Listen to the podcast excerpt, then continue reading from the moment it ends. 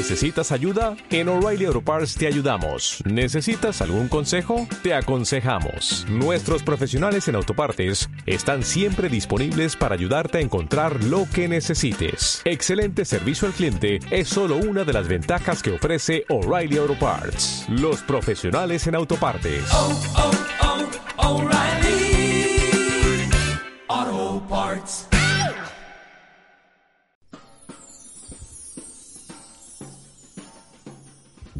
¿Crees que la filosofía sirve para algo? Sí. Eso es lo que quería oír. Estoy hasta los cojones de la gente que dice que la filosofía no sirve para nada. Soy un cyborg, soy un ser cibernético, soy híbrido de máquina y organismo. No estoy atada a ninguna dependencia. Soy un yo personal, posmoderno y colectivo, desmontado y vuelto a montar. En 1980, Donna Haraway escribía esto en su manifiesto Cyborg. En este programa hablaremos de cine, de literatura y también de transhumanismo, la última de las utopías. Hoy, en Un gallo para Asclepio, filosofía y ciencia ficción. Y lo que el editor diga. Bienvenidas, bienvenidos y bienvenides, gallo escuchas, a un episodio más de Un gallo para Asclepio. Esta ocasión vamos a hablar de filosofía y ciencia ficción, de cyborgs y filósofas y filósofos. Bienvenidos. Amigos, amigos, muchas gracias. Hemos tenido uh, en este primer episodio una gran audiencia y pues dispuestos siempre a ofrecerles lo mejor. Eh, búsquenos en nuestro nuevo grupo de, Facebook donde les haremos preguntas en las cuales nos dejen ver eh, qué temas quieren que hablemos. Este, ya tenemos por ahí algunas personas que nos han escrito para decirnos que, que les gustaría hablar de tal o cual cosa. No dejen de buscarnos, somos Un Gallo para Asclepio, el podcast de filosofía, y nos encuentran como Un Gallo para Asclepio en Twitter, Facebook, Instagram, además en todas sus plataformas de podcasting y, para los que quieran ver estas voces, YouTube. ¿Por qué tan elegante, muchachos? Hoy se graba un gallo para Asclepio. Buenos días, tardes, noches, madrugadas, la hora que estén escuchando esto. Yo soy Adrián Ardilla Lara y es un gusto volver a estar con ustedes. Y bueno, un gallo más se suma a nuestra mesa. ¿Por qué no lo dijimos desde el principio? Tenemos aquí a un miembro honorario, honorífico y que es Oscar Merino. Hola, ¿qué tal a todos los gallos escuchas? Eh, pues nada, primera vez que vengo porque la vez pasada se me hizo un poco tarde, en unas complicaciones. Estoy muy imbuido en la vida godines, entonces pues nada, estaba ya ahí cuidando toppers y esas cosas. Pero pues ya me incorporo, trataré de estar siempre que, que pueda. Y pues nada, hoy vamos a hablar de filosofía y ciencia ficción, de cyborgs, de utopías, de religión y transhumanismo. Transhumanismo, todo eso, ¿no? Todo lo muy bonito y pues de esta realidad de ciencia ficción que vivimos. Entonces, pues va, va, va, vamos a darle, eh, a ver cómo lo hemos estructurado y pues vamos a iniciar con Alan, me parece. Exactamente. Pues vamos a empezar con, con la parte más uh, ancha del embudo, que es la relación entre filosofía y literatura, para dar paso luego a la relación entre específicamente ciencia ficción y filosofía. Luego hablaremos de cine, de ciencia ficción y filosofía y terminaremos con las implicaciones de los avances tecnológicos en la vida cotidiana. No nos presentamos nosotros la otra vez. Al micrófono está Alan Argüello, Adrián Ardilla Lara y Arturo. Y Oscar Merino acá. Bien, pues ciencia ficción y filosofía, comenzamos. Parte 1. Pues me, me, gustaría hablar de esta relación que me parece casi, casi que fundamental a la filosofía, porque si bien, eh, aunque no sea una, eh, una datación precisa, pero uno de los grandes booms, de las grandes explosiones de la filosofía lo encontramos en Platón.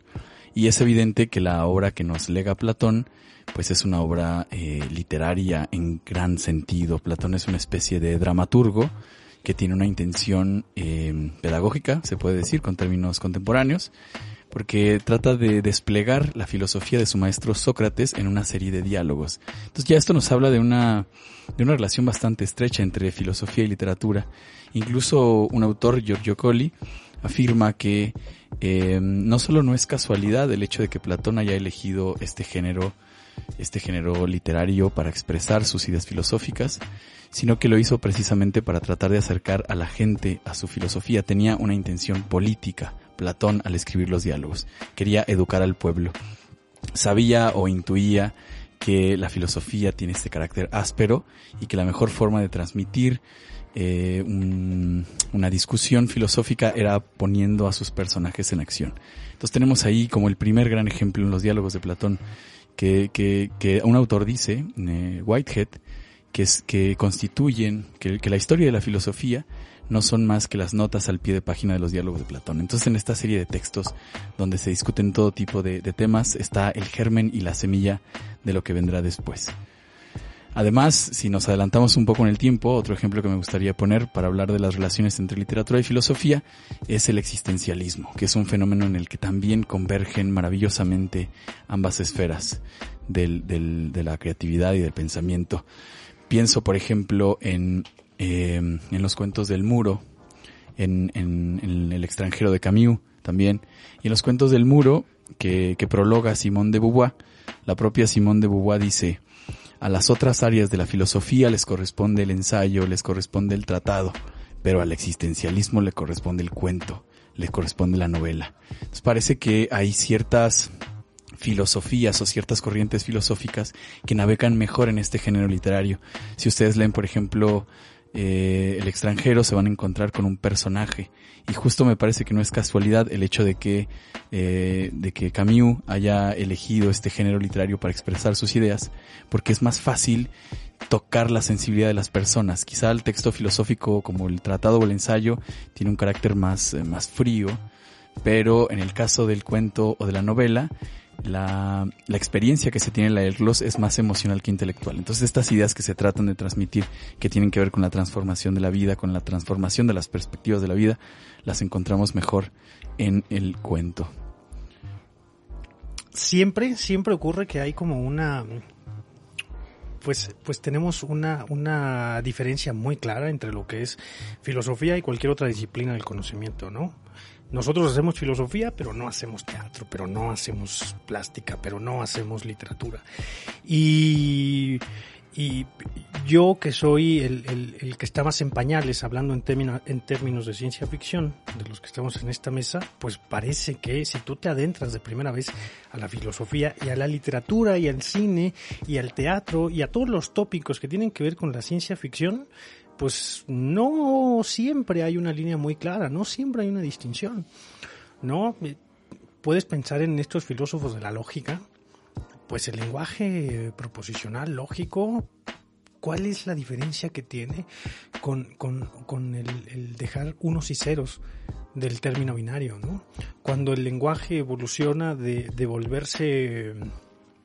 de una representación pictórica de lo que ya dices, de lo que ya hablas, llega a un punto tal de abstracción que no necesitas 27 letras, que no necesitas 25 caracteres, que no necesitas un, un amor a un kanji que te dé una idea, sino un 1 y un 0 y con eso comandas una nave que está volando más allá de, de, de, de Plutón. Entonces, no me queda muy claro dónde terminan eh, las fronteras entre la filosofía y la, y la ciencia ficción.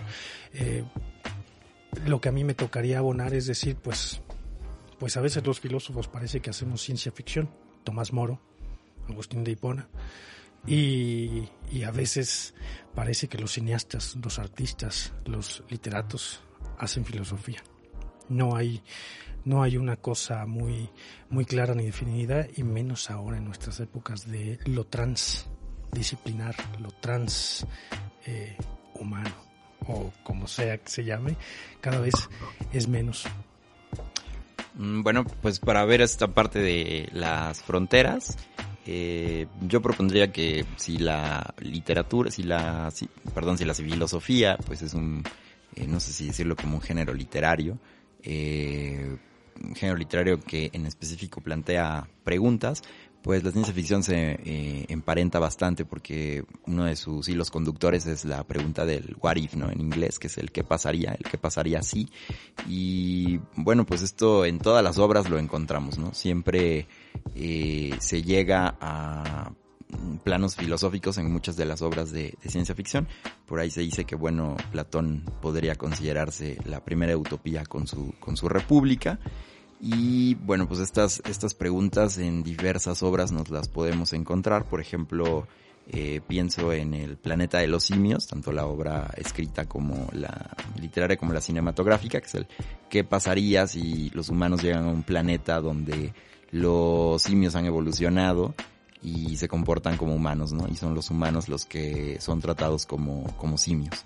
Eh, pues pensar en, en otras obras como, no sé, las de los robots de Asimov, que plantean que qué pasaría si los humanos conviviéramos con, con robots, casi todos en su mayoría robots, por decirlo, buenos. Eh, él no plantea la idea de los, de los robots malos, pero bueno, creo que esa puede ser una, una manera de emparentarlo, ¿no? O sea, la, el género en específico literario de las preguntas por excelencia, que es la filosofía, con este género que es la ciencia ficción. Yo tengo muchas cuestiones respecto a la literatura y la filosofía, este, que hemos podido ir esclareciendo un poco a la par con nuestro querido amigo Alan para los radioescuchas. Alan nos está dando un taller sobre cuento para el que lo, al que en el momento en que escuchen esto, si Alan encuentra, si saben del, del curso o de un posterior curso de Alan, inscríbanse porque también han surgido muchas dudas con las que podemos ir hablando en este momento, ¿no? No, no sé, interrumpo, no sé si este cuento lo colgan en, lo han colgado en, en YouTube. Estará en YouTube para los que no pudieron estar en el cuento.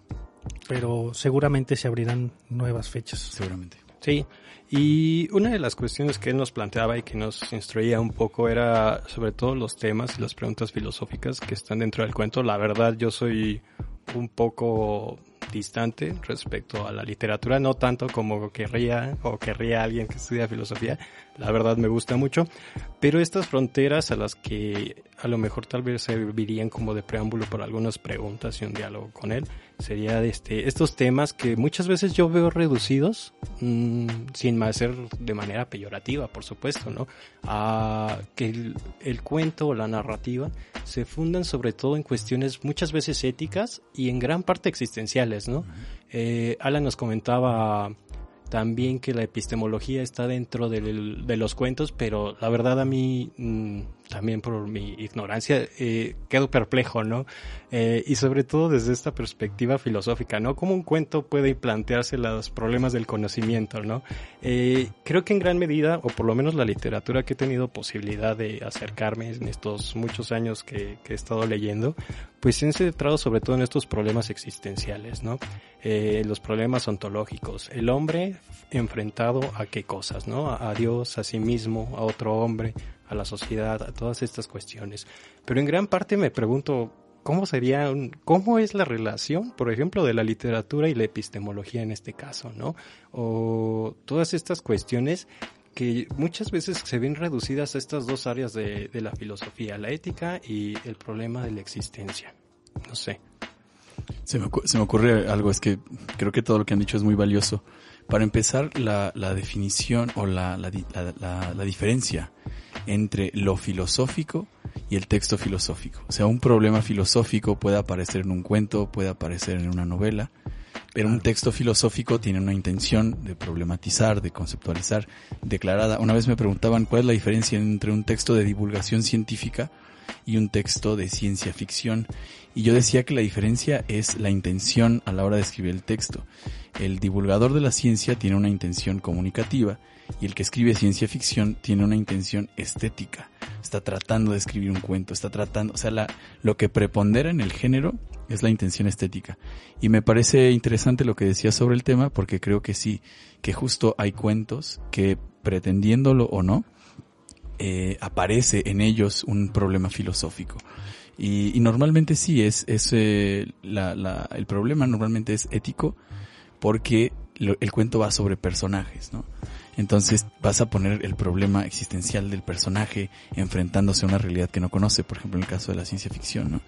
Eh, creo que sería un poco más complicado, pero tenemos, eh, no sé, la última pregunta de Asimov como ejemplo de un, un problema más de corte epistémico o la guía del viajero intergaláctico donde construyen esta máquina, ¿no? Para, para que responda a la gran pregunta sobre el mundo, el universo y todo lo demás. Y responde creo que 42 o 43 y, y 42, 42, ¿no? O sea, es que esa es la respuesta, pero lo que pasa es que no tienen la pregunta adecuada. Sí, estaba leyendo hace rato antes de venir un, un cuento de Asimov que se llama El Chistoso, no sé si hayan tenido oportunidad de leerlo, ¿no? Que se preguntan quién, de dónde viene el humor, de dónde viene la risa, y le están preguntando a este tipo de máquinas que también parte de eso, ¿no? De que se formulan malas preguntas realmente, ¿no? Y las respuestas terminan siendo no muy aceptadas, ¿no? No se los spoileo para que también tengan oportunidad de leerlo, ¿no? Y también se, creo que se desprende un poco esta cuestión de, que también si la filosofía puede llegar a ser ciencia, ¿no?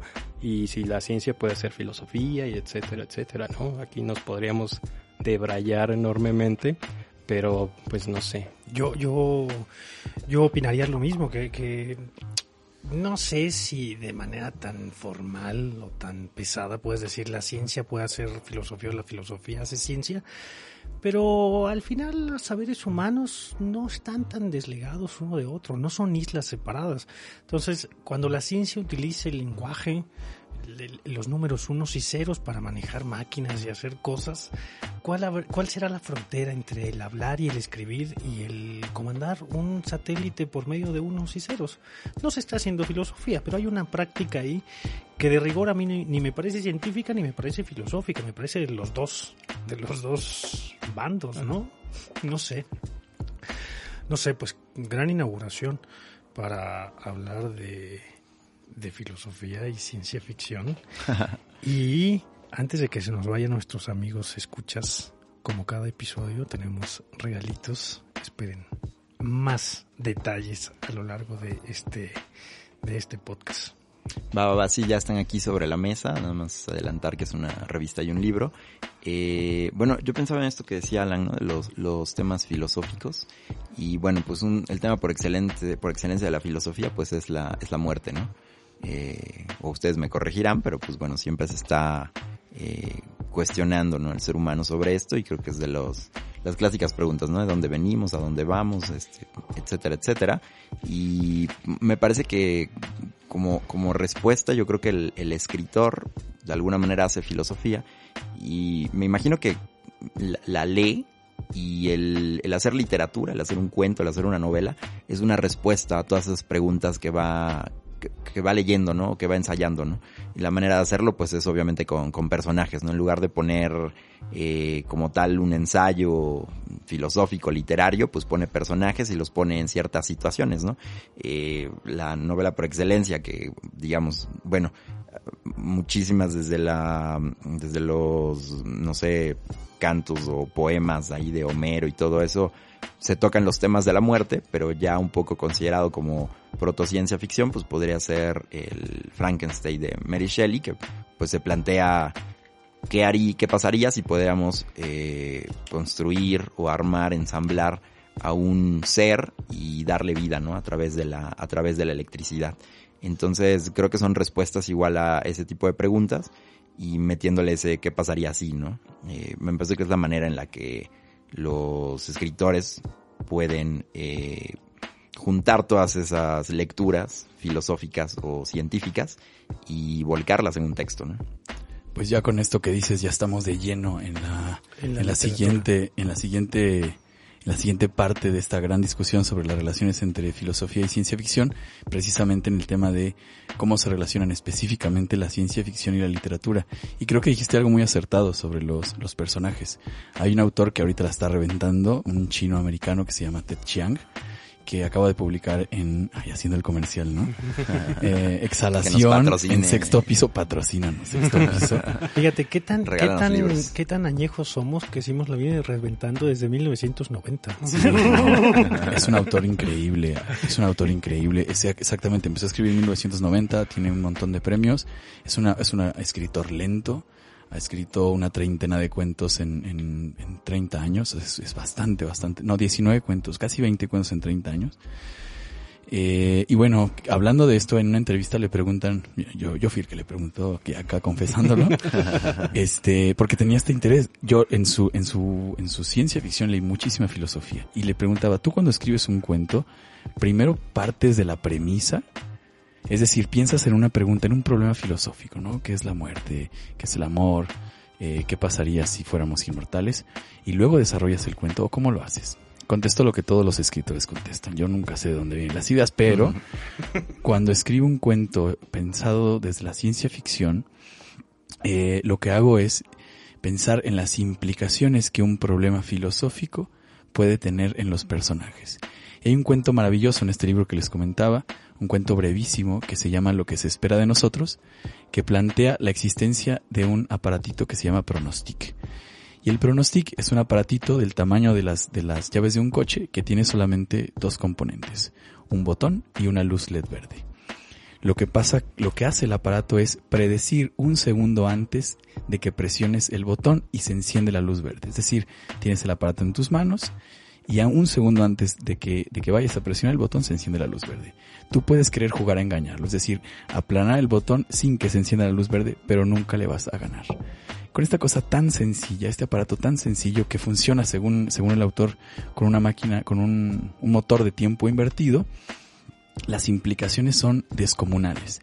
¿Por qué? Porque dice, él mismo lo dice, argumentos contra el libre albedrío han existido desde, desde siempre. Siempre se ha argumentado que la libertad no existe, pero el aparato es la demostración física de ese fenómeno. Si puedo predecir un segundo antes de que presiones el botón que lo presionarás, puedo eh, predecir 20 años en el futuro. Por lo tanto, todas nuestras acciones están determinadas. Las implicaciones son caóticas, la gente deja de, comer, entran en una especie de estado de inanición porque se dan cuenta que su vida está determinada de antemano. Eso me parece un ejemplo, un buen ejemplo que nos da Te Chang de, de cómo se relaciona directamente la ciencia ficción y la filosofía.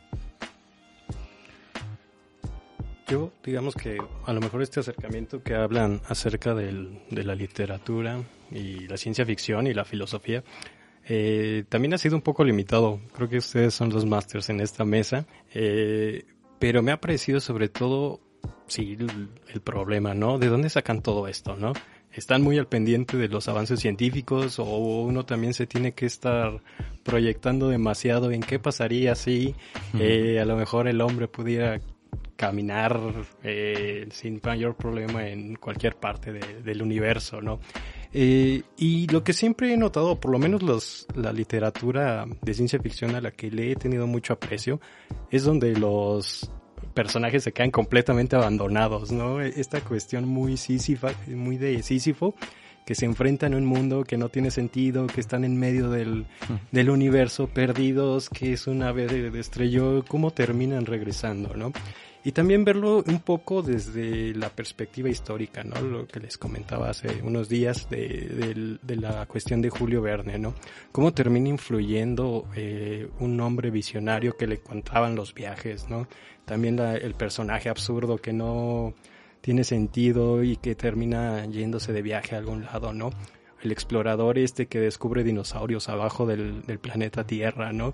Y cómo también esto nos va a determinar a nosotros eh, en la forma en que se populariza en la cultura popular, o vaya la, valga la redundancia, ¿no? ¿Qué sería de Spielberg sin estos referentes a los dinosaurios en la literatura, ¿no? Se hubiera podido crear, porque también esa ciencia ficción creo que se deja un poco de lado, ¿no?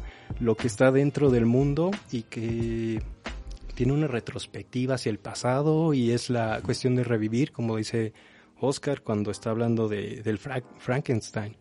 Toda esta cuestión incluso muy, muy presente, pero que uno no imaginaría, ¿no? Que tal vez se, deja un poco de lado. Eh, estaba pensando también en una serie de cuentos que si tienen oportunidad de encontrarlos, salieron cerca de hace 15 años tal vez, es una compilación que hace Alfaguara de los mejores textos de ciencia ficción, una serie de cuentos, uno en particular que no recuerdo el nombre ahora, que era de una persona que se proyecta a sí mismo en un cuadro y no puede salir de ahí cómo la mente misma se convierte en el, en la forma de llegar a otro mundo, ¿no? No nada más a través de las naves espaciales, sino también como uno mismo se proyecta y se convierte en un personaje de una historia distinta y no poder salir de ese problema, ¿no? O de esa existencia misma a la que se ha proyectado, convertirse en el en su propio enemigo. Si les digo, si tienen oportunidad de leerla, adelante. Pues no sé, yo yo de verdad que que, no, no conozco mucho de ciencia ficción, más allá de las tres películas que puedo conseguir en Netflix. Y ¿Cuáles, cuáles? Pues no sé, Harry Potter. ¿No es ciencia ficción? No, no, sé, pero, pero lo, lo que sí me, sin conocer, creo que eh, de manera literaria hay un gran un, gran abanico para donde cortar la ciencia ficción que empieza desde la materia griega, desde que te metes ahí con, con Homero pues no me digas que los que Polifemo y todos los gigantes de un ojo son muy muy muy reales, ¿no? No sé si eso entra en la categoría de ciencia ficción o Circe que nos puede convertir en cerdos o te vas al mío Cid batallador y que se amarra durante ochenta y tantos días en un árbol o la materia británica y la espada y el rey Arturo y los dragones y sin comparar, sin no hay tal parangón, pero sin miedo dices, o Harry Potter que nos toca a nosotros, pues si eso no es ciencia ficción de la cual estamos inundados, nadie leímos la materia británica y conocemos al rey Arturo y a Merlín. Ninguno leímos a Homero y conocemos a Ulises, ¿eh? a Odiseo. Este, eh, me, parece que hay una gran tradición de ciencia ficción en lo que ya conocemos. Y, y, luego nos disparamos a la ciencia ficción como si fuera esta distopía, como si la única posibilidad de la ciencia ficción fuera la distopía. Y pues no necesariamente es la distopía, no sé, si, si, es ciencia ficción, pues eh, entiendo que de lo que hablo no es ciencia, pero, pero no es distópico necesariamente, ¿sale? Cuando hablamos de, ciencia ficción, pues no me imagino zombies, ni me imagino robots, este... Eh, no me imagino robots robándonos nuestra humanidad, cuando, cuando yo me siento una extensión, cuando, cuando siento que el teléfono es una extensión de mí, cuando digo, ay, se me acabó la pila, pues no se me acabó la pila. Mi teléfono ya se convirtió en una extensión de mí a la cual estoy esclavizado, bendito Heidegger, este, pero, pero, pero sí hay una gran tradición en la cosa que tiene que ver con la ciencia y con la ficción, quizá haciendo un, un corte que pues no me parece tan ajeno. Es que creo que es una hija de la, de la, de la literatura fantástica, ¿no? Eh, o sea, de la, le llaman ficción especulativa para abarcar toda esta, todas estas posibilidades. Y sí tiene una tradición larguísima. La diferencia, dice Borges en una conferencia, hablando de, de, su relación con Bio Casares, que escribe la, la, autopista del sur. La isla del, del doctor Muro. Muro. H.G. Wells. No, entonces la otra. La invención de Morel. La invención de Morel. La invención de Morel de B. Casares, ¿no? Dice, la, la ciencia ficción se ocupa del artilugio, del artificio. Creo que está pensando en la ciencia ficción dura, ¿no? Que te explica cómo funciona la nave. Dice, yo prefiero el sortilegio, prefiero el anillo mágico, que esa sería para mí la diferencia entre, entre, entre literatura fantástica y ciencia ficción. No te explican nada. No, pero también hay ciencia ficción blanda, aunque también es un, un adjetivo muy, muy, muy falocéntrico, ¿no? Lo duro y lo blando, como Bradbury, que no te explica nada, simplemente plantea las cuestiones sociales que plantea, que, que, que se, que se deducen de la pregunta que hacías, Oscar, del, del what ¿no? Sí, yo haría una precisión nada más en el sentido de que, pues en realidad toda la literatura es especulativa, ¿no? Todos, eh, pues no sé, pienso en este, eh, Dostoyevsky en esta de qué pasaría si mato a la mi casera y todo, ¿no? O sea, todo se funda en un qué pasaría, pero creo que hay un implícito en la ciencia ficción que pues no se menciona, ¿no? Es que pasaría si, gracias a un avance científico, que pasaría si hago esto, pero en un tiempo futuro o inclusive en un tiempo pasado, ¿no? Como estas historias pues quizá de dinosaurios o que pasaría si, eh, gracias a un descubrimiento cabo un túnel y llego a un mundo donde todavía hay dinosaurios, ¿no? Sí, creo que se queda eso ahí, eh, no, no, no se dice, no se dice, pero tendría que, incluirse, ¿no? Porque en sí, pues toda la literatura sería especulativa. Eh, pues no se piensa también en un cuento que a mí me gusta mucho, que se llama eh, Flores para Algernon, en el que también eh, lo que se hace es un, no sé si esto es epistemológico, pero me pareciera que sí. El saber cómo piensan los, pues no sé cómo decirlo, iba a decir una palabra políticamente correcta. en los 70, sí. Quizá los, idiotas. Retarded, ¿no? Los idiotas, los retrasados mentales. Pero pues sí, es un, un chico que tiene síndrome de Down, eh, una discapacidad intelectual, es relativamente funcional, eh, trabaja en una fábrica y pues es, pues es este, el, pues el afanador, o sea, el barrendero, y es muy buena persona, ¿no? Entonces ahí creo que también se podrían plantear estas preguntas de si la inteligencia o la poca inteligencia te hace ser mejor o peor persona, ¿no? Normalmente uno asociaría el que quien sabe más, pues será quizá más virtuoso.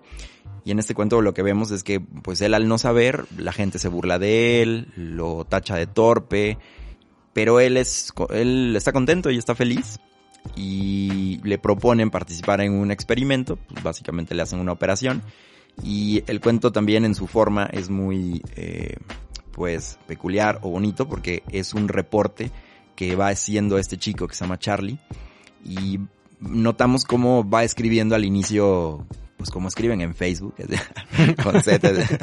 no, no es cierto. No, pues escribe, escribe mal, ¿no? O sea, hay reglas ortográficas y pues él no las considera, escribe todo mal y cuando después de que le hacen la operación con ejercicios y eso va mejorando, ¿no? Y pareciera que eh, si el lenguaje es esto que hace que prima en el ser humano, pues él empieza a adquirir más lenguaje y se vuelve cada vez más, más, más inteligente. Pero eso hace que se vuelva también un desdichado, un, infeliz, porque empieza, se supera a sí mismo, incluso se supera a los doctores que le hicieron la operación y encuentra todos los errores que ellos tienen. ¿no? Él también en un punto, pues está enamorado de, de una, de su maestra con la que toma clases, pero pues nada, nunca, como que no lo manifiesta o lo manifiesta de formas, por decirlo, torpes. Y cuando logra tener mayor conocimiento, se vuelve fanfarrón, ¿no? Incluso intenta conquistarla, pero pues ella simplemente lo rechaza, ¿no? Entonces ahí está ese qué pasaría con esta implicación de si gracias a una operación muy avanzada podríamos mejorar la, inteligencia. Y si la inteligencia se puede medir en el, en el uso del lenguaje, ¿no? Sus reportes al inicio son muy escuetos, breves, de una página menos, mucho menos, y luego ya pues prácticamente escribe ensayos y tratados, ¿no? Entonces creo que también eh, ese podría ser un ejemplo de eh, pues ciencia ficción y literatura. Claro. Pues ahora que seguimos ensanchando el embudo, Vamos a hablar ahora de las relaciones que hay entre cine y, cine, cine de ciencia ficción y filosofía. Yo tengo una duda genuina que me gustaría hacerlo como si fuera un programa de entrevistas. Soy el entrevistador y le pregunto a los entrevistados, que no lo es, no lo es, pero ¿cómo definiríamos ciencia ficción? Si, si, yo tuviera la posibilidad de preguntarles a ustedes así puñalada a traición. Dime qué es la ciencia ficción y estás en cadena nacional y comprométete a decirlo. ¿Cómo dirían? Estoy, estoy con, con, personas que se dedican a los libros, con alguien que, que tiene salas de lectura, con alguien que, que, que, está actualmente produciendo. No sé si ciencia ficción, pero por eso tengo la legítima. Yo tengo, yo tengo la respuesta. Ciencia ficción es lo que los editores de ciencia ficción dicen que es ciencia ficción. sí, esa es la, es la, la respuesta correcta y ganadora. Ciencia ficción es lo que digan que sea ciencia ficción. Eso ibas a no, realmente no. Eh. Respuesta geek, o sea, obviamente. Salida fácil. Mira, vine en la muy interesante. ¿Sabías que la ciencia ficción es lo que tú decidas que es ciencia no, ficción? Tú no. Si editas, un, si editas una revista. Que tú, editor, es ciencia ficción. Yo tengo una definición como personal que sería ciencia ficción es todo lo eh, literario, cinematográfico o en otros formatos. También hay videojuegos o inclusive hay este pues no sé. Poemas. Pues sí, poemas, pero también, no sé, arquitectura o cosas inspiradas, eh, que plantee un, eh, bueno, que trate sobre la reacción de las personas a los cambios sociales, técnicos, eh, medioambientales, o sea, todo lo que implique un cambio y ver su reacción y pues este cambio puede ser ambientado o no en el futuro. Mm, eso sería para mí un poco una, una Da igual si es en positivo o negativo, da igual Sí, si es no, no, sí, ok, eso, eso realmente daría igual, ¿no? Hay mucha eh, ciencia ficción ecológica, ¿no? Hoy en día. Sí, sí, sí. Claro, claro. Creo ¿Qué que también la, la cuestión del concepto de ficción ha estado muy pervertido, o por lo menos tiene una referencia constante entre ciencia y ficción, ¿no?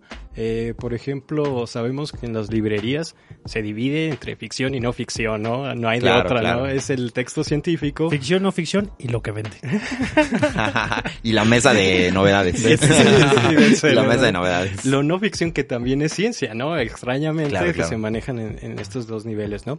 Pero por ejemplo, eh, les digo, retomando esta idea, eh, la división, ¿no? De que puede ser un ensayo eh, y está dentro de lo no ficción, ¿no? Y cualquier cosa que sea literatura que implique algo que no fa- que no sea realidad, pues es ficción, ¿no? Nuestra vida, nuestro Claro, cuento claro. va a ser ficción.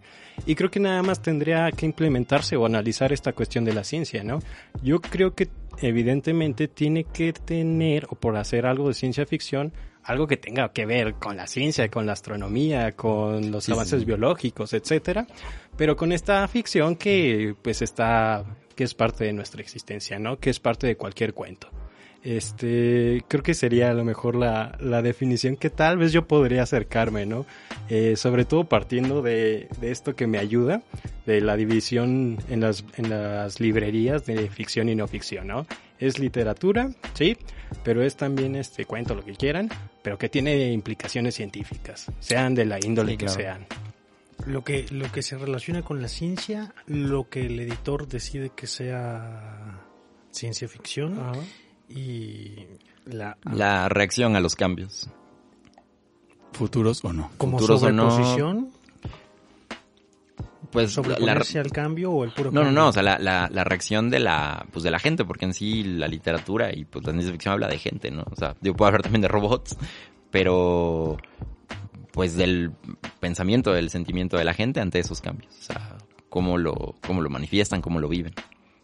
Pues a lo mejor muy tosudo, pero para nuestros amigos que nos escuchan tenemos una antología de ciencia ficción Sí, y sí. ensayos editado por la Universidad Benemérita de Puebla, sí, por la UAP, y que pues tenemos de regalito para ustedes junto con otro libro que nos espera para más adelante. Una, es una revista de la uni que se llama Unidiversidad, este, como dice Arturo, está editado por la Benemérita Universidad Autónoma de Puebla y está patrocinada por nuestros queridos amigos de la librería Educal Santa Rosa de Viterbo. Vayan a su librería Educal. Eh, Sección Querétaro. sección Querétaro. Santa Rosa de Santa Viterbo. Rosa de Viterbo. El, el- el- el buen Miguel nos, nos regaló para el programa, para todos ustedes, este, esta revista que parece un libro más que revista, son ensayos y son compilaciones. Es una revisión muy bonita acerca de la ciencia ficción en Chile y de toda la producción, este, de- desde cuándo se tiene datado la primer, el primer cuento de ciencia ficción en Chile en 1889 hasta la fecha, tratados filosóficamente y producciones también, ¿no? Sí. Ensayo y cuento. Vamos a hacer un, un giveaway. Un giveaway. Sí, Una rifa. así. No, Eh, pues sí, muy, muy bonita la revista, la verdad, de quien se la gane. Este, yo ya le eché ojo, pero está, está muy, muy bonita. Eh, pues recomendable que participen. No sé si ya decimos del libro o es de más adelante. Más Más adelante. adelante. Va, va, para va. que, Que se esperen, que se esperen. Para que lleguen al final. para que nos escuchen completamente. Bueno, yo, eh, yo quería hacer también esta referencia sobre todas las cuestiones cinematográficas que evidentemente comienzan desde los inicios de- del cine, ¿no? Tenemos el viaje a la luna, eh, pero sobre todo unas cosas que a mí me llaman mucho la atención son estos preámbulos o estos guiños que hace el cine para nuestro futuro, ¿no? En particular me estaba acordando ahora que, que planteábamos esto de los temas para platicarles acá eh, de la de Metrópolis, ¿no? Tenemos este, estos personajes que viven también en una distopía, contrautopía, no sabría cómo definirlo, pero que también tienen estos adelantos tecnológicos que se van a desarrollar sobre todo en los 70s, ¿no? Yo también veo la ciencia ficción muy presente en los años 70s, con, sobre todo con Star Wars, con todas estas producciones cinematográficas enormes que se vienen a desarrollar en estos años, pero que también tenemos que ver un poco más en perspectiva y recordar estos pequeños detalles, ¿no? En el caso de Metrópolis tenemos que cuando están platicando eh, a través de las televisiones, pues hay que considerar que en ese momento no existía, ¿no? Este, no existía ese tipo de telecomunicaciones.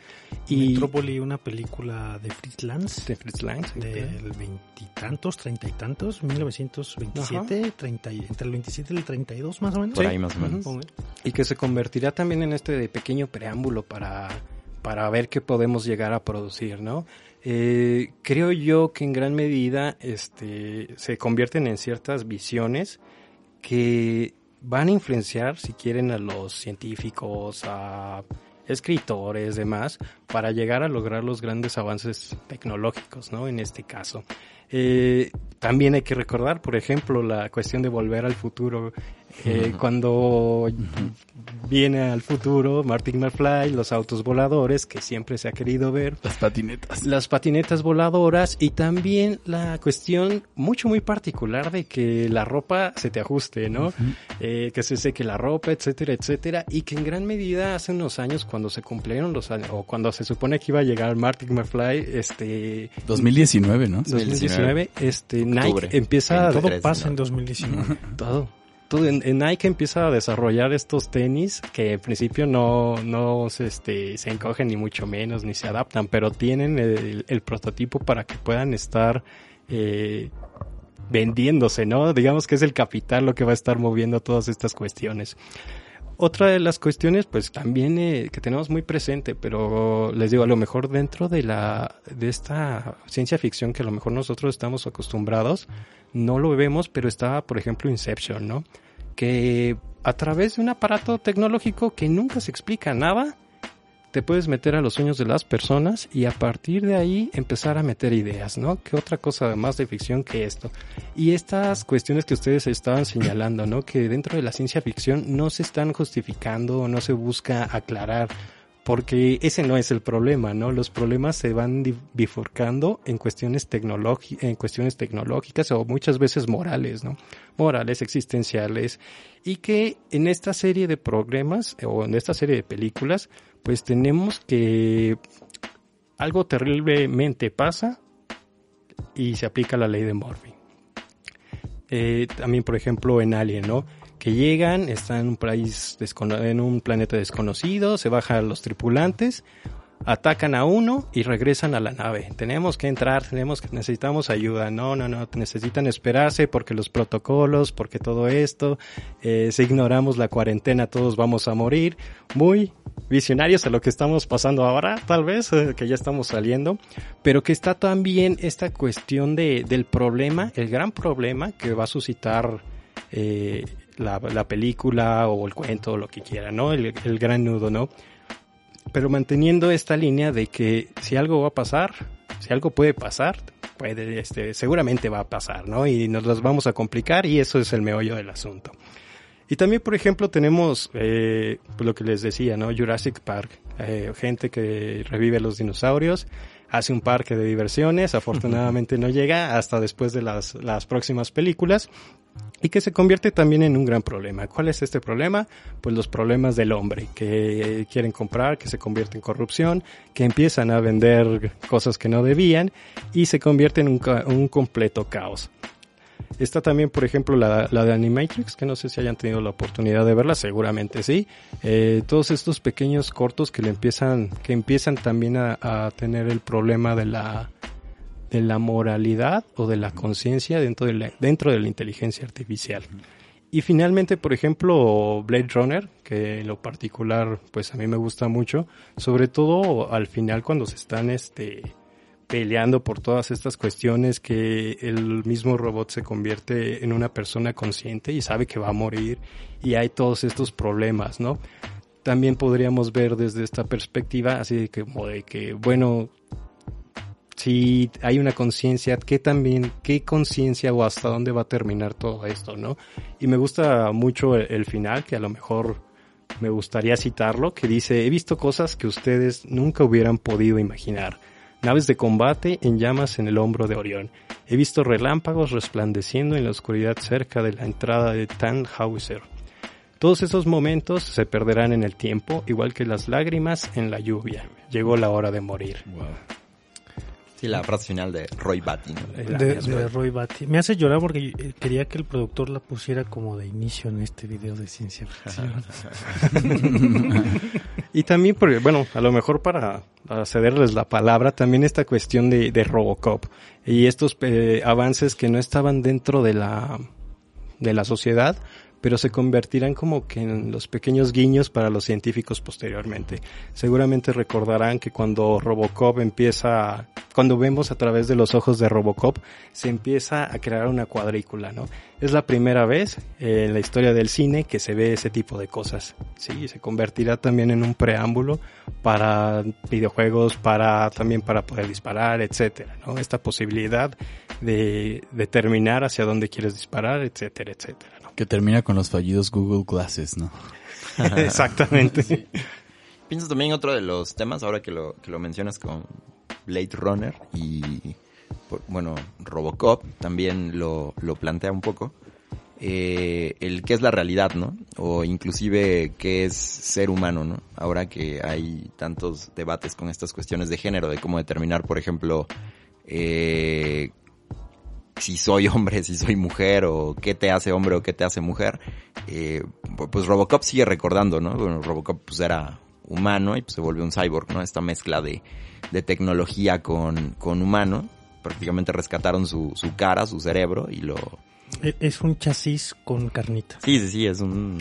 Sí, sí. Es una lata con cabeza, ¿no? Ajá, Prácticamente Robocop. Sí, sí. Una lata con, obviamente, con componentes electrónicos.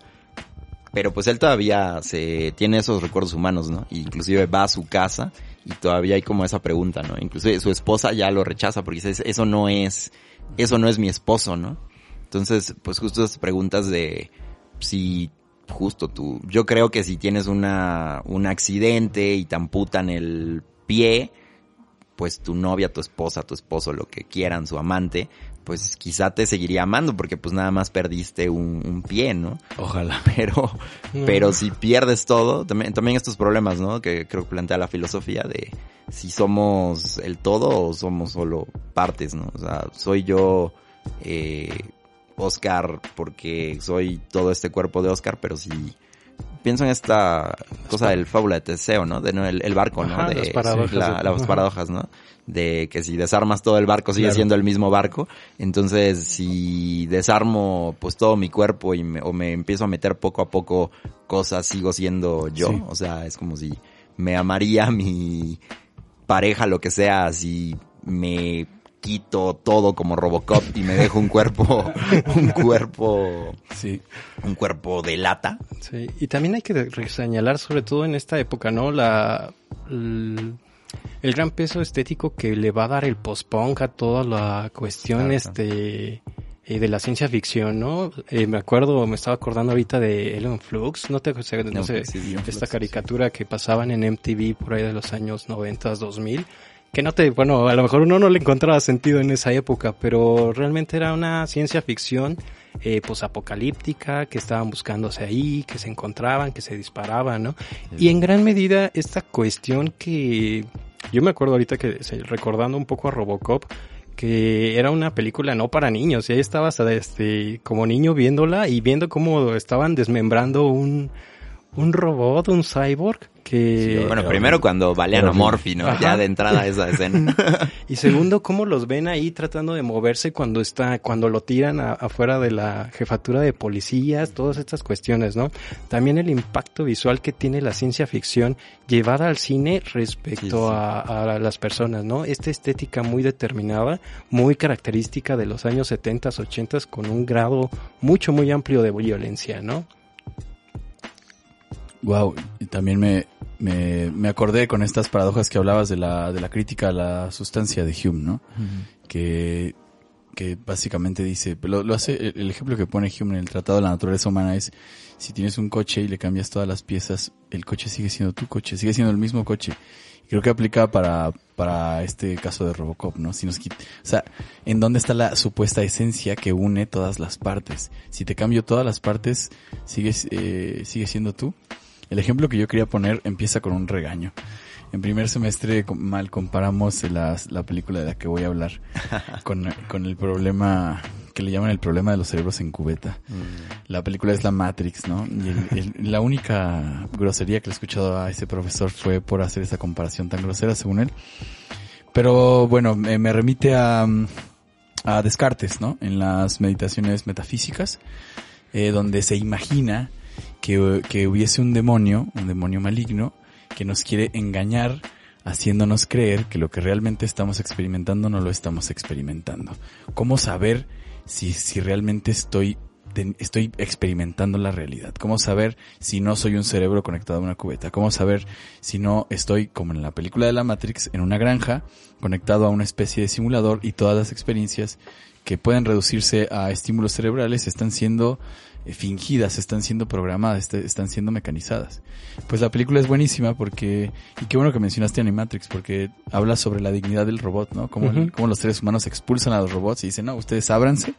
Los robots construyen su propia ciudad y terminan por, por dominar a los seres humanos. Pero la- la, la película de la Matrix se sitúa ya en el momento en el que los seres humanos fueron dominados y están siendo cultivados en granjas. Creo que seguramente cada, cada gallo escucha lo, lo, Lo la conoce.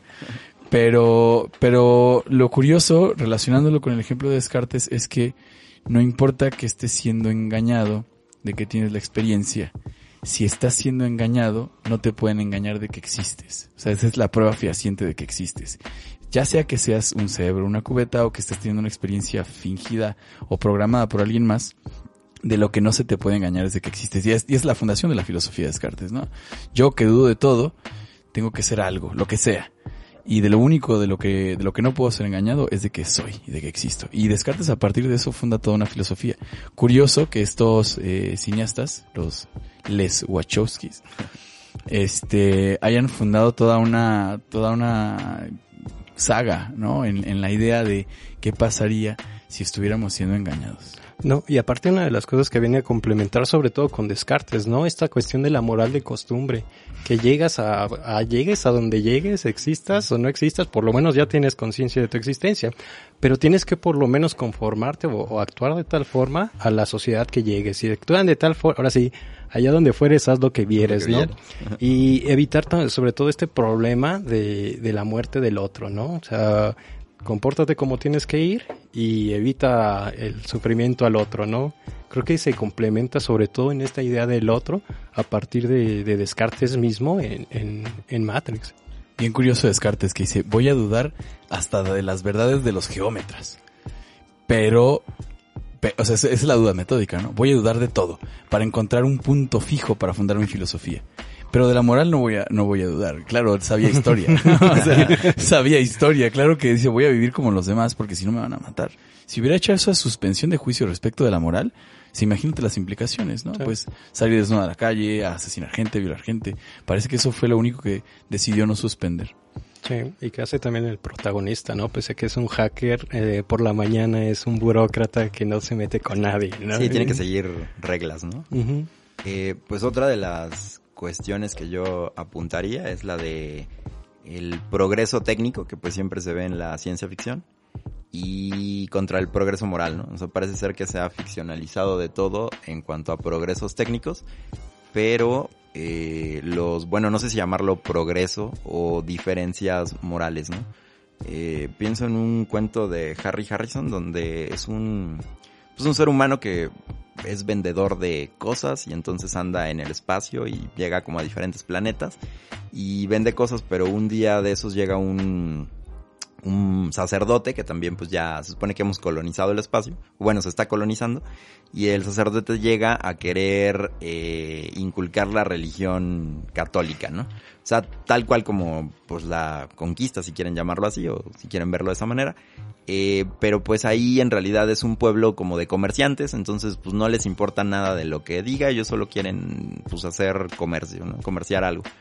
Y este tipo pues les insisten que no, que si se comportan de tal manera y hacen esto, pues van a tener una recompensa en un cielo y eso. Y entonces ellos pues también son así como Santo Tomás, hasta no ver, no creer. Y él les dice de la crucifixión y todo eso, y pues le piden que se crucifique. Que si, pues si realmente, pues entonces para que ellos crean, pues que él se crucifique, ¿no? Y entonces pues este cuate, pues no quiere, pero en- les metió tanto la idea que dijeron, no, pues sí, vamos a crucificarlo, ¿no? Entonces, pues terminan crucificándolo, ¿no? Pero, pues sí pienso que no, no, en pocas obras hay como eh, ideas como de mm, moralidades diferentes, ¿no? Porque ahorita lo que, lo que, de- lo que decía Adrián, ¿no? El, el mismo Neo es de día un programador, un godines, pero ya de noche es el hacker que viola la- las reglas, ¿no? Entonces creo que, bueno, Alan quería hablar un poco de Nietzsche y todas esas eh, cuestiones morales. Pero pues creo que eh, antes que Alan hable de Nietzsche y de todas estas cuestiones morales, El grupo Nietzsche. se, se, ha, se ha decantado pues solito. Teníamos preparado más o menos de qué íbamos a hablar, ¿no? Cuáles son los intereses que están puestos dentro de la ciencia ficción. Pero pues se ha decantado por unas cosas que no habíamos platicado y que han ido saliendo aquí al albor de, de, de nuestra bonita mesa. Y, y pues quiero rescatar unas cosas para poder yo construir mi intervención. Que, que, que dijimos desde el principio, ¿cuál es la frontera entre la ciencia y la filosofía? Eh, eh, decías tú, Oscar, que el problema por excelencia dentro de la literatura y probablemente la filosofía sea la muerte. Y, y que hay una ciencia ficción que se deja de lado. Como, como intentando rescatar algo de lo que dijo cada uno de ustedes, hay una ciencia ficción que se deja de lado, hay eh, cuál será la frontera, el establecimiento que podemos hacer entre la filosofía y la ciencia, y, y si el problema por excelencia sea la muerte o no sea la muerte. Pues eh, trayendo a esto y no siendo un devorador ni un ávido lector de literatura o de ciencia ficción, pues eh, yo quisiera terminar o hacer mi intervención, la que corresponde con una, con una cita de Leibniz, que es la muerte es pasar a otro teatro. Y, lo quiero hacer porque creo que con el asunto de la muerte, si no es el asunto por excelencia, sí es un gran, un- es un gran hilo de donde jalar y que se deshaga este suéter que traemos puesto. Mm, dentro de la ciencia ficción, pues a mí lo que me interesa y lo- de, lo que quisiera preguntarles o abordar con ustedes como, como si fuera entrevistador es, es el asunto de las cosas que ya pasan, las cosas que ya existen. Como decían, lo de Marty McFly fue en el 2019, o sea, ya pasamos las épocas de volver al futuro. Blade Runner ya, ya pasó, nosotros estamos en ese futuro de, de Blade Runner, de, de, de, de Marty McFly. Este, y entonces a mí me interesa preguntar qué pasa de todo, de todo lo que conocemos dentro del ámbito de la ciencia ficción, sea literatura, sea cine, sea lo que sea que está pasando. Si Metrópolis nos traía las pantallas para hablar, yo doy clases en Zoom. Ya está. Ahora qué sigue. Y, y mi pregunta va por, por eso, y lo primero que yo puedo pensar son los cyborgs. Robocop, Terminator, gente que tiene un chasis en lugar de huesos. Este, y el asunto de los cyborgs me ha, me ha disparado a dos grandes interrogantes. Uno que es eh, la gente que se asume a sí mismo como cyborg y una corriente intelectual que es el transhumanismo. Y lo pongo como dos posturas separadas porque me parece que de manera, que de fondo están planteadas, están parados en diferentes islas. Entonces, sí, no creo, no, no creo que sean la misma cosa, pero sí me parece como, como necesario para implicar eh, todo lo que puede haber dentro de la ciencia ficción, no como lo que puede ser pensado o lo que puede ser producido, sino de eso de la ciencia ficción, lo que ya está. Es una implicación. Lo que ya está aquí. La implicación de lo que ya está aquí, yo la puedo pensar a partir de los cyborg. Eh, eh, este, para las chicas hay una, hay una zoóloga filósofa que se llama Donna Haraway, que, que tiene un manifiesto cyborg feminista y socialista en el cual hace uunas deducciones acerca de, de las distintas terminaciones que le parecen los cyborg. Nos escriben si quieren saber más de esta autora, de esta autora gringa, pero, pero sí me, me quiero parar en la diferencia que hay entre el cyborg que hacen los activistas cyborg, que lo asumen como un género, que no lo asumen como, como, ah, soy un robot. No, no, no, es una identidad para ellos. Porque los cyborg, para los amigos, eh, pues son personas que han, de manera voluntaria, se han, se han hecho distintos al resto eh, a través de los adelantos tecnológicos y de los adelantos científicos, ¿no? Eh, Moon Rivas, que es una española, es, directora de la Cyber Foundation junto a Niall Harbison y Moon Rivas se hizo un implante en el que está conectado con todos los sistemas sismográficos del mundo y siente cada vez que hay un temblor. Entonces, en, en alguna entrevista ella decía que más o menos mínimo dos veces por hora, pero cada 10, 15 minutos siente alguna vibración de la tierra eh, adentro de su cuerpo y en sus piernas. Ella es un artista y se dedica a la danza y lo que dice, para mí la tierra es la coreógrafa y lo único que yo hago es hacer manifiesto lo que hace lo que hace la Tierra, que es, que es eh, traspolar eh, lo que la ciencia me dice, que es está temblando en tal lado, no importa dónde está temblando, el chiste es que está temblando y ella lo convierte en un performance, que es la danza. O este, este otro fundador de la Cyber Foundation, que es Nelly Harbison, que no puede ver colores de nacimiento y tiene un implante en el cerebro que es como una antenita y él distingue infrarrojos para saber qué colores está viendo. Él es la primera persona cyborg reconocida legalmente en Reino Unido. Si alguien le rompe ese aparato que tiene, no se considera como, como una ruptura de la, propiedad de la propiedad como privada. si te rompieran el iPod. Como no, no se considera que te robaron el teléfono, te rompieron, te rompieron el teléfono. Se considera que te rompieron una, pierna. Claro. Eso es lo que se considera. Es la primera persona que ha logrado en términos legales esto. Lo traigo porque me parece que está pasando. No, no como una señal de alarma ni no de desventura, sino que a veces nos dispara a, a pensar que la ciencia ficción es ver dinosaurios que se mueven en la pantalla y que vamos a la feria ganadera en diciembre y nos metemos a la exposición de los dinosaurios. Wow, yo quiero ver dinosaurios en la feria ganadera. ¿No has, visto los, los animatronics, de los, dinosaurios? Bueno, siempre pensamos que por ahí va la ciencia ficción cuando ya se vive, cuando ya hay personas que están ahí. Y, y más que hay una universidad en Estados Unidos, en Silicon Valley, por, patrocinada por Amazon y por Google, que es la Universidad de la Singularidad Tecnológica, que, que de ahí se desprenden muchas de las ideas de esta otra corriente intelectual que es el transhumanismo. ¿Qué pretende el transhumanismo? Bueno, el transhumanismo, ah, muy difícil caracterizarlo, ponerlo, pero me parece me parece como muy loco el asunto en el que ellos, que son eh, tecnólogos, científicos, eh, investigadores, eh, una de las voces cantantes del transhumanismo es un profesor del MIT, que son personas que ponen fecha a la época en la que se va a acabar la muerte. En la que ellos dicen, los días para la muerte están contados. Hablan de la muerte de la muerte. Nos dicen que en el 2029 vamos a dejar de ocurre una constante matemática que ellos le llaman la velocidad de escape de la longevidad, que no es que no te vas a morir, es que por cada año que vivas a partir de 2029 vas a tener uno extra de vida asegurado. Vas a seguir haciéndote viejo, pero vas a vivir más. A, eso voy.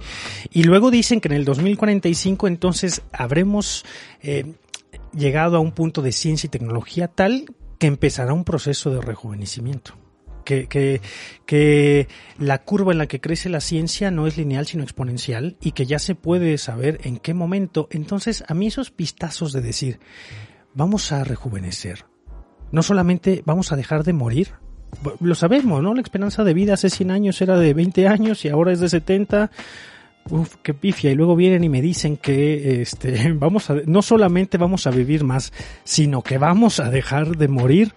Me da un miedo terrible. Porque son cosas que ya pasan y, y son discursos que ya existen y que tocan la fibra humana.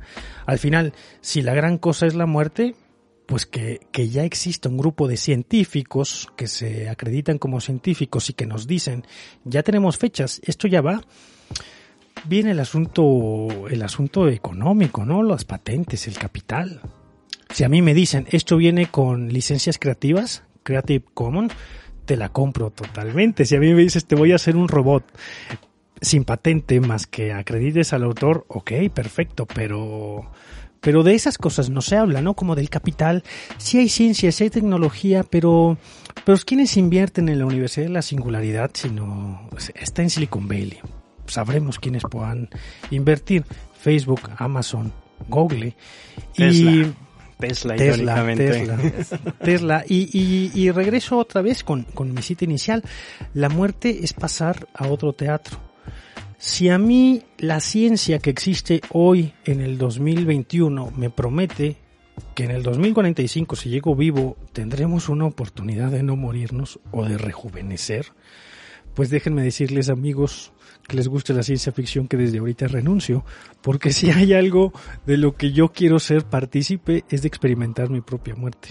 Si hay algo de lo que yo quiero decir, a ver, esto lo quiero sentir en los términos que sea, eso no, no interesa pero sí quiero que experimente. No, de las pocas cosas que sé desde ahorita que me va a tocar experimentar, no quiero desde ahorita saber que ya me voy a renunciar a eso. Y, y, y con el asunto de los cyborgs, que, que son activistas, que son personas que, que, que lo único que hacen es, con la ciencia y la tecnología, tener una capacidad de experimentar de, de, una sensibilidad distinta a la del resto, pues no hay mayor riesgo. A mí el transhumanismo que se presenta como una corriente filosófica, una corriente intelectual, discúlpeme, pero me da un poco de repelús. Yo he escuchado de otras cosas de hace mil años, dos mil años y cinco mil años que más que corrientes intelectuales, filosóficas o científicas me han parecido religiosas. Entonces, no desconfío de la religión, desconfío que ellos se presenten como una alternativa científica haciendo cosas que parecen más bien religiosas. Lo, lo, los de la Cyborg Foundation no, no dicen este queremos mejorar a la especie humana, no, es quiero sentir una posibilidad distinta del mundo, con las implicaciones que tenga, morirme, que se me desmadre, que se moje y se eche a perder y que me muera. Pero el transhumanismo propone que con el avance de la ciencia y la tecnología rejuvenezca. Yo no quiero verme como me veía hace cinco años, discúlpenme, pero qué miedo. qué, qué, miedo regresar a ser adolescente, ¿no?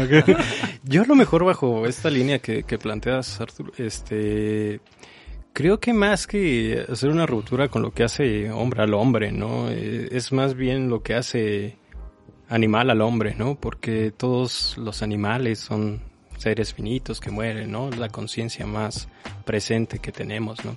Desde hace tiempo. Y no somos los únicos que morimos, somos los únicos que somos conscientes de ello, ¿no? Eh, y creo que más bien, o por lo menos esto sería mi perspectiva, que buscan eh, trascender este aspecto animal, ¿sí? Y, y, y tener la conciencia presente, ¿no? eh, mucho a lo Futurama, si quieres, ¿no? Que dejan las cabezas y se siguen presentes. O que pueden hacer el cambio de cuerpo y, y seguir vivos, ¿no? Creo que va un poco más por esa idea de, de hacer con la ruptura animal. Tal vez eso, eso sería como que a lo mejor lo que podría decir, ¿no? Lo que hace hombre al hombre que permanezca, ¿no? Que se haga la conciencia. Y me acuerdo ahorita, para cederte la palabra, de un pa, de una historia de Mijael Ende en El espejo en el espejo, de que son dos conciencias que se encuentran a sí mismas y que no tienen cuerpo, ¿no? Y que empiezan a hablar y hablar y hablar y dice, oye, ¿dónde estás? No, pues no sé, pero soy consciente de que te estoy escuchando y que tú eres otra, otra, otra conciencia, ¿no? Creo que va a lo mejor por esta cuestión de, liberar incluso al hombre del cuerpo, ¿no? De lo que padece. Y mucho decía, ¿no? La cuestión esta de la angelización, de, de ir más allá de, de la conciencia sin cuerpo, ¿no? Y, seguir presentes dentro de, la vida, ¿no? Y, evitar estos padecimientos, que eso sí, o por lo menos la conciencia de, los males, es lo que nos haría todavía un poco más humanos. Sí, la, la, la cosa que, que a mí me, me atañe un poco es que ya tenemos cosas que parecen de la ciencia ficción. No son rutinarias, no están ahí eh, a la vuelta de la esquina, pero ya existen. Ya existen los, los biodecodificadores, ya existen los implantes, ya existe un montón de cosas que pueden ser sacados de cualquier buena película de ciencia ficción o de Steven Spielberg. Ya, ya, lo, ya los hay. Ah, ah, yo la cosa es, ¿cuáles son, estamos preparados para tener establecimientos morales? No porque yo sea un conservador, la verdad es que yo digo, venga, vamos todos. Qué bonito que sea una identidad de género. Yo cuando escucho hablar a estos chicos que lo proponen como un género, que, que esta idea de que eh, yo soy un robot en el momento en el que el teléfono se hace que yo me quede sin batería, me parece maravilloso. En el momento en el que yo puedo, yo, yo quiero tener un sentido que me haga bailar al ritmo de la tierra, pero no es un sentido que debe de ser universal porque habrá personas a las que no les funcione, me parece increíble, me parece hermoso, lindo. Eh, eh, es como esa cosa que rompe con la distopía. La gente que modifica su cuerpo por medio de la tecnología para estar relacionados con la tecnología, pero que también tiene su grado de belleza y su grado de esplendor. A mí la cosa que me chifla es cuando, cuando tienen implicaciones como morales raras o poco discutidas por nosotros, porque ya hay animales ¿Sabes? La gente que hace marchas en contra de los cyborgs o en contra de, de todos estos eh, cosas, pues ya hay animales que tienen chips y que están siendo experimentados y yo no veo que los animalistas se preocupen. Los animalistas se preocupan por 5, 6, 7, 8, 12 especies. Pero, pero hay vacas, hay conejos y hay ratas que tienen implantes eh, por todos lados. Y de eso no, y no es porque no se haga, es porque ¿por qué uno sí y uno no? ¿Por qué para uno sí, para uno no? Lo que, lo que decía Alan, que, que estoy un poco asustado y abrumado porque nadie me está interpelando y ya me cansé y tengo un poco de miedo. Pero, Ahorita te van a llegar todas las preguntas. Pero sí es el asunto de desconfío de las patentes. No desconfío de la tecnología, desconfío que la tecnología tenga una patente. No desconfío de que se use, desconfío de a quién le sirven si en Internet ninguno de nosotros nos morimos, si yo pongo mis datos en Internet y aunque los quite, no tengo el derecho. Más bien esa es la cosa, yo no tengo el derecho a morirme en Internet. A mí me pueden cobrar por morirme aquí, echarme cal y enterrarme o dejarme ahí en la pasada, pero en Internet si pongo mi foto, no tengo derecho a que se olvide que estuvo esa foto y aunque la quite, la foto sigue ahí. En Internet no existe este derecho a, a, mi, olvido, a mi olvido. No lo hay, no hay yo diría el derecho a la muerte. Parece que en Internet no hay un derecho a morirse. Y ahora hay, hay empresas que te cobran por, por borrarte de Internet. Patrocínenos, no digo nombres para que nos patrocinen. Y bueno, también a lo mejor sí tienes razón, sobre todo este uso tecnológico, ¿no? Yo ahorita que estaba acordando de que pues cada que voy al trabajo, ¿no? Vas y con tu biométrico y todas estas cosas, ¿no? Vas a Hacienda y te revisan la retina y básicamente toda esta tecnología que se estaba esperando en la ciencia ficción termina utilizándose eh, para cuestiones burócratas, para cuestiones laborales eh, e incluso uh, ahorita trayéndolo un poco a cuenta, ¿no? Eh, de nuevo a Alien, ¿no? El problema que tienen es un problema de sindicatos, eh, un problema laboral, un problema de, de, reglas. Si transgredimos las reglas, este, vamos a tener grandes problemas con nuestros jefes, ¿no? Y lo que la plática inicial, a lo mejor, ¿no? Este, y dándole preámbulo a Ala, ¿no? Eh, puede haber una, una grandes adelantos tecnológicos a partir de la ciencia ficción, pero no un adelanto en las cuestiones morales, ¿no? Que es lo que se nos va a plantear en gran medida eh, en estos relatos. O capitales. O capitales, efectivamente. más que lo moral, yo digo, el problema no es la tecnología, sino el problema es que la, la tecnología le pertenezca a alguien. Sí. Y sí, pues lo que estábamos viendo con, con Elon Musk hace unos, unos meses, un año tal vez, que dijo no tengo problema en dar un golpe de Estado a los países sudamericanos con el fin de conseguir sus recursos naturales para que yo pueda ir al espacio, ¿sí? Y se convierte ahora sí en un gran problema moral. ¿Qué, qué tantas posibilidades tienes o con qué, cómo te justificas para hacer eso, no? Claro. Ahí también, bueno, pensaba en el, los memes estos de eh, que puede ser, como decía, que pues nunca te va a alcanzar, como que todo tu, el sudor de tu frente, pues, lo, todo lo poco o mucho que ganas ahí en, digamos, en Amazon, para poder hacer que Elon Musk llegue a, llegue al espacio, ¿no? O sea, como qué tan válido sería eso, ¿no? Pero pues, a fin de cuentas, cuando trabajas para una empresa, pues tampoco, bueno, igual y no cuestionas tanto lo que haga el, el jefe o el gerente o algo así, o quien, el accionista, porque bueno, no, no está haciendo algo tan, eh, no sé, descabellado, estrepitoso o tan fuera de este mundo como literal salir fuera de este mundo, ¿no? O sea, cuando lo ves así, pues empiezan a venir, creo que estos cuestionamientos en forma de, de risa, de, de memes, ¿no? De, y creo que es la, la manera en que quizá medio alguien pueda pensar y decir, ah, no manches, pues sí, o sea, la miseria que gano para que este güey se vaya al espacio, como que no, no está muy justo, ¿no? Sí. Eh, recuerdo que en los, cuando estaba lo de la misión Apolo, hay, hay, un, hay un, un, poema de un, de un afroamericano que ahora no recuerdo, pero es Whitey, Whitey's on the Moon, ¿no? O sea, y seguimos muriendo aquí, pero el blanco está en, el, en la luna, ¿no? Y entonces igual se, ahí se cuestionaba mucho también eso, ¿no? Entonces ahora, ahorita también en, en ese aspecto con, con Elon Musk. Eh, pues no sé, ahí yo no, no voy a defender a Elon Musk, pero este, pues lo que me gusta de ese hecho es que el, la, la gente se pueda plantear lo mismo, pero a su pequeña escala, ¿no? Quizá con tu, con tu jefe, con tu superior, con lo que sea, de, oye, no manches, yo hago tal cosa y para beneficio de él. Digo, creo que tiene que ser algo tan, tan así, tan grande como que, pues mi jefe se va a ir a la luna. Debo sentirme ah, orgulloso. debería sentirme orgulloso o y también hay este cuestionamiento, ¿no? Porque creo que todavía de la llegada del hombre a la luna sigue habiendo como un orgullo humano, ¿no? De, ah, como humanidad llegamos a la luna, lo hicimos, Ya sea del lado de los rusos o de los americanos, ¿no? Pero sigue habiendo como eso. A pesar de que en, ellos tenían esa diferencia, ¿no? Pero ahora que es una empresa la que lo, la que lo hace, pues sí, pues hay lo que plantea Arturo, ¿no? De las patentes. O sea, seguramente no sé si eso abra o cierre posibilidades, porque si es una empresa, pues podría ser que tú juntes tu dinero y te vas, ¿no? No creo que la NASA te convocara así de, vamos a ver a quién llevamos, ¿no? no, no, claro. Y, y, Para eso tendría que ser como turismo espacial. El asunto no es zanjarlo, el asunto es, bueno, una de parte que tiene la ciencia ficción es que veamos que tiene una parte de realidad y esa parte de realidad, pues nos toca nos tocan como, como filósofos, como personas, como gente interesada en decir, ¿qué onda? ¿Qué pedo con esto? Pues ahí pienso en un cuento de, de Philip K. Dick en el que llevan a una señora a...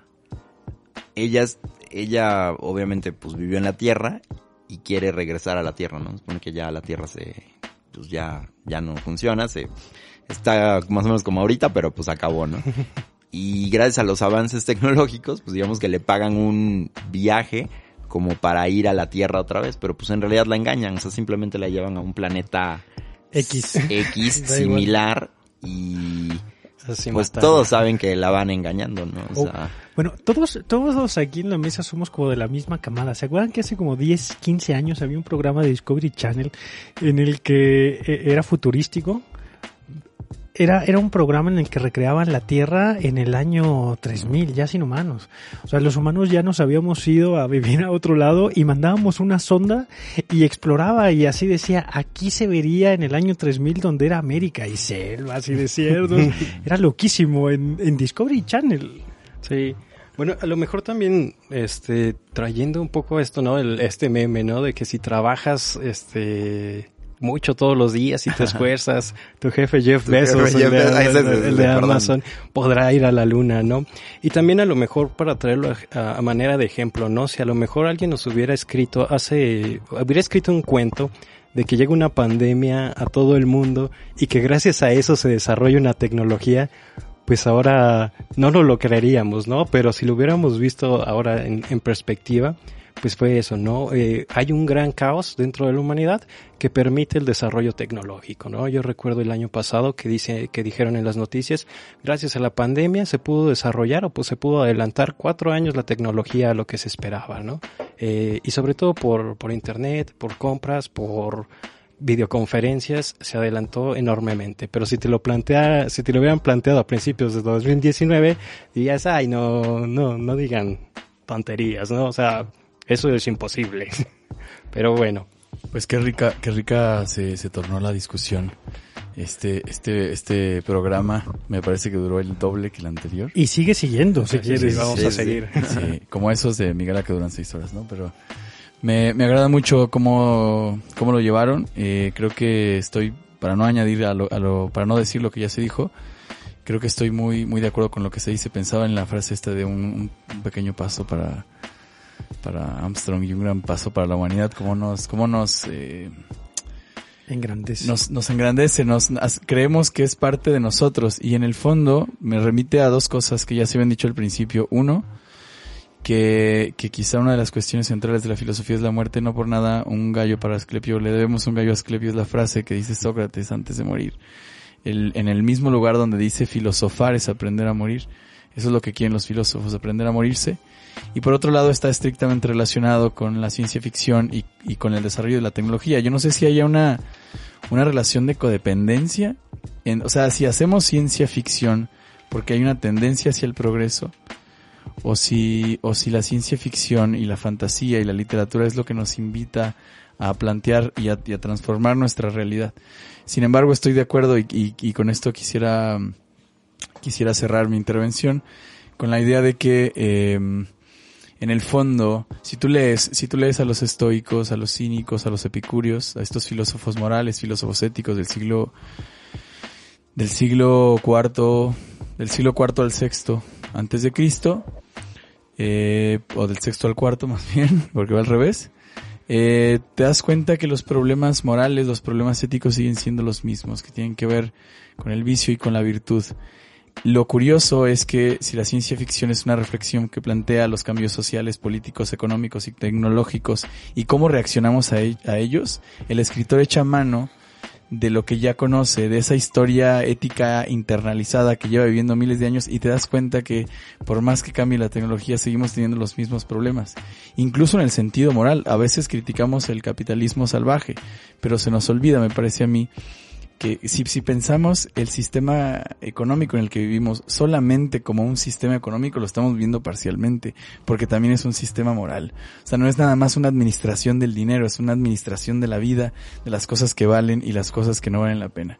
Y a mí esto me, me abre la puerta para, pues para seguir reflexionando. Creo que se quedan muchas preguntas abiertas no, no lo pienso en, los términos escandalosos de qué vamos a hacer, porque como dijo el propio Ted Chiang, la gente que hace tecnología no se pregunta si, si, si va a estar bien o mal, simplemente se tiene que hacer y se hace.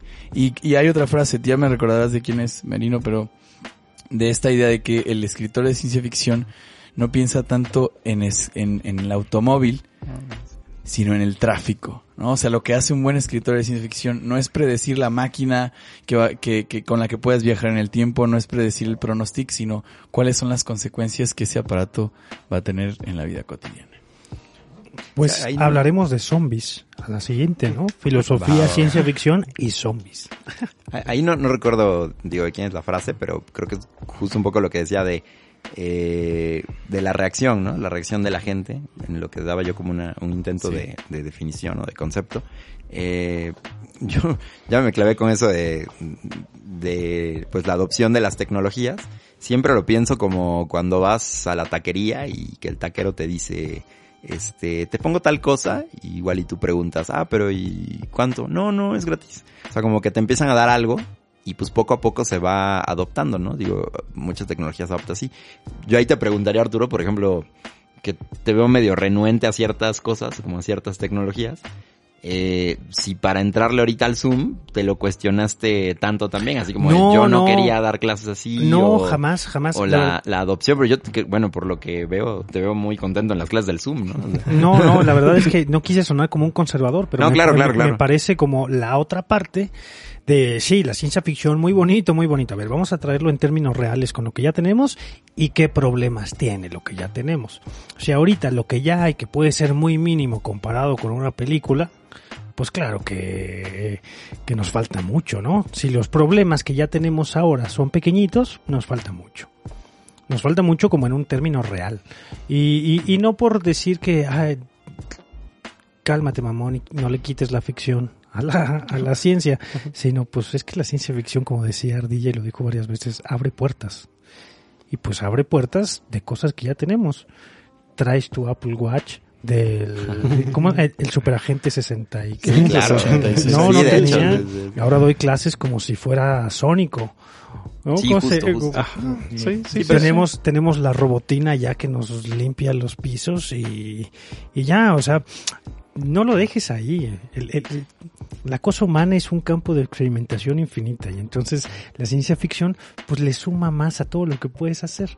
Sí, ahorita, ahorita pensaba en, no, no conozco si eso exista, pero una historia de ciencia ficción donde sea una sociedad en donde solo se lee ciencia ficción porque los avances tecnológicos que plantean no existen, ¿no? O sea, entonces la gente se entretiene leyendo todos esos avances, pero que en la realidad no existen y que la única tecnología que existiera fuera la, la imprenta y la imaginación, ¿no? ¿Y qué te parece que no se quede aquí? Que hagamos una segunda vez de filosofía, ciencia ficción, cyborgs, zombies y lo que resulte. ¿Qué les parece? Sí, que nos juntemos. No la siguiente, sino que tengamos uno más de ciencia ficción y filosofía. Una, una segunda, Una segunda parte. parte. Una segunda parte. Seguro. Oye, una y segunda decir, parte. eh, bueno, el otro regalo es... Pues ya vamos a, Vamos a los regalitos, vamos a los ya, regalitos. eh, eh, premiando la, la, la atenta escucha. El primero de los regalitos es que Oscar, que forma parte de un gallo para Asclepio desde la primera vez, Aunque nos no trajo al, gallo para Asclepio. Ya tenemos el gallo para Asclepio bueno, oficial. bueno. Pues ya hablamos un poco de la, de la revista, del libro de ensayos y cuentos de ciencia ficción chilena. También les vamos a regalar y vamos a revelar la dinámica este libro de, de dos hermanos que son una joyita. Para empezar, un fenómeno extrañísimo. Dos hermanos rusos que escriben toda la obra de ambos, está escrita en conjunto, una serie de novelas maravillosas, ciencia ficción rusa, pero también ciencia ficción soviética. En esta ocasión les venimos manejando eh, Qué difícil es ser un dios, editado por el Fondo de Cultura Económica. Esta novela plantea un mundo, una, una, como insisto, de ciencia ficción soviética, unos exploradores soviéticos que van a un mundo que es muy parecido a la Tierra, pero que eh, es un mundo en el que se quedaron en la Edad Media. Es un mundo en el que la, mm, el renacimiento no pegó. El renacimiento fue como, sí, sí existió, sí, sí hubo renacimiento, pero, pero pasó desapercibido. Es un mundo que lleva estancado muchísimo tiempo en la Edad Media. Entonces hay un explorador que llega a este mundo, pero solamente observar. Es un historiador de la Unión Soviética. Entonces solamente va a observar y le cuesta muchísimo trabajo no intervenir. Y dice, qué difícil es ser un dios. Qué difícil es ser un dios que no puede intervenir. Una novela deliciosa de un par de escritores rusos que les recomendamos muchísimo. Y pues bueno, eh, la van a gozar, la van a gozar y lo único que tienen que hacer es compartir en todas nuestras redes sociales eh, este, este capítulo del podcast, invitar a sus amigos, etiquetarlos y de las personas que lo compartan. ¿Cuántos amigos van a etiquetar? ¿Cinco? vamos- Sí, sí. ¿Cinco amigos? Sí, sí, vamos a ponernos. Que, o que tenga, que tenga reglas, ¿no? Que tenga reglas. Entonces vamos a tener dos ganadores. Tenemos dos regalitos. Uno Sí. que nos hace la librería Educal de Santa Rosa de Viterbo, Sí. que nuestro amigo Miguel nos patrocina esta revista de la Benemérita Universidad Autónoma de Puebla, que sinceramente yo no la conocía, pero de ahora de verla antes del programa está, se ve buenísima, unos gráficos increíbles, Nos la hubiéramos un, di- quedado. un diseño increíble, nos lo hubiéramos quedado, pero pues Miguel la regala para nuestros amigos de Un Gallo para Asclepio y los Strugatsky. Y los Strugatsky. Entonces, compártanos en Facebook, Instagram, Twitter. Twitter. Twitter. Etiqueten a cinco amigos y de los que compartan, en la primera semana después de la salida de este podcast, vamos a hacer una rifa. De los que compartan. Sí, de los que compartan. cinco amigos. Pero que compartan, que etiqueten a cinco amigos, nos den like y puedan venir a recoger en nuestras oficinas en el. Jardín Cenea de Querétaro. Sí. Eh, Esa faltaba, esa faltaba. Esa se nos va. Se nos ten- va, sí. Nuestra oficina Ya- ya está tu- del lado de- que da sombra eh, el kiosco. Es esa parte. Nuestra oficina está en el Jardín Cenea de la ciudad de Querétaro, afuera de un lugar que dice del sol. No se deje engañar, amigo, Sí. esa es nuestra oficina, pero tiene una fachada sacada de los cuentos de ciencia Sacada, ficción para que despistemos, ¿no? Despistemos. Bueno, a pues la- a la muchachada. compartan y muchísima, muchísima suerte a todos. Cualquier, cualquiera de los dos regalos que se ganen va a ser una, una joya y una delicia. Muchísimas gracias por escucharnos y por estar atentos a el podcast de filosofía Un Gallo para Asclepio. No se olviden de seguirnos en sus redes sociales favoritas. Estamos en Twitter, Instagram, Facebook como Un Gallo para Asclepio y además en sus plataformas de podcasting Spotify, iBox, Amazon Music, Apple Music, SoundCloud y Himal- Himalaya. Hasta en el radio vamos a salir. Hasta en el radio nos pueden encontrar y, y en YouTube. En YouTube. En YouTube. Búsquenos en, en En YouTube. Búsquenos en, en búsquenos en, en, en las plataformas de podcast. Nos escuchamos más sensuales de lo que nos escuchamos en... Sí, tal vez puedan decepcionarse. Si Esto usted- no es la cotorriza. Amigo mío, si usted, amiga mía, si usted nos ve en YouTube, Amigue mío. Qué bonito, porque puede ver esta chulada de revista, estas chuladas de libros que nuestros amigos siempre tienen para usted. Pero nosotros nos dedicamos al, al podcast. No espere de más en, en- en YouTube. En YouTube es para que nos vea, para que vea nuestras caritas y sepa quién le está hablando. Pero escúchenos en Spotify, Himalaya, Apple Music, Amazon Music, SoundCloud, iVoox. Y Hasta en Ares. a, a- a- hasta en Ares nos vamos a, Es que todavía existe. a revivir. Y si le gusta nuestro contenido, amigo, amiga, amigue, y quiere que sigamos haciendo nuestro contenido, nos puede invitar una tacita de café en Patreon. Nos puede encontrar en Patreon como un gallo para Asclepio. Ya después les mandaremos fotos. Ya, ya, ya, ya viene la sesión de fotos, ya vienen los stickers, los memes. Eh, para la gente que nos sigue en Patreon, para la gente que está en Patreon invitándonos un cafecito, tenemos contenido exclusivo, unos momazos, unos stickers, unos adelantos de nuestros programas y unas llamadas antes de grabar para que vea que Con nos su tomamos, podcaster favorito. Que sabemos que será Merino, pero que nos tomemos una cervecita juntos antes de grabar. O sea, Y bueno, amigos, no olviden que debemos un gallo para Asclepio. Hay que pagar esta deuda. Adiós.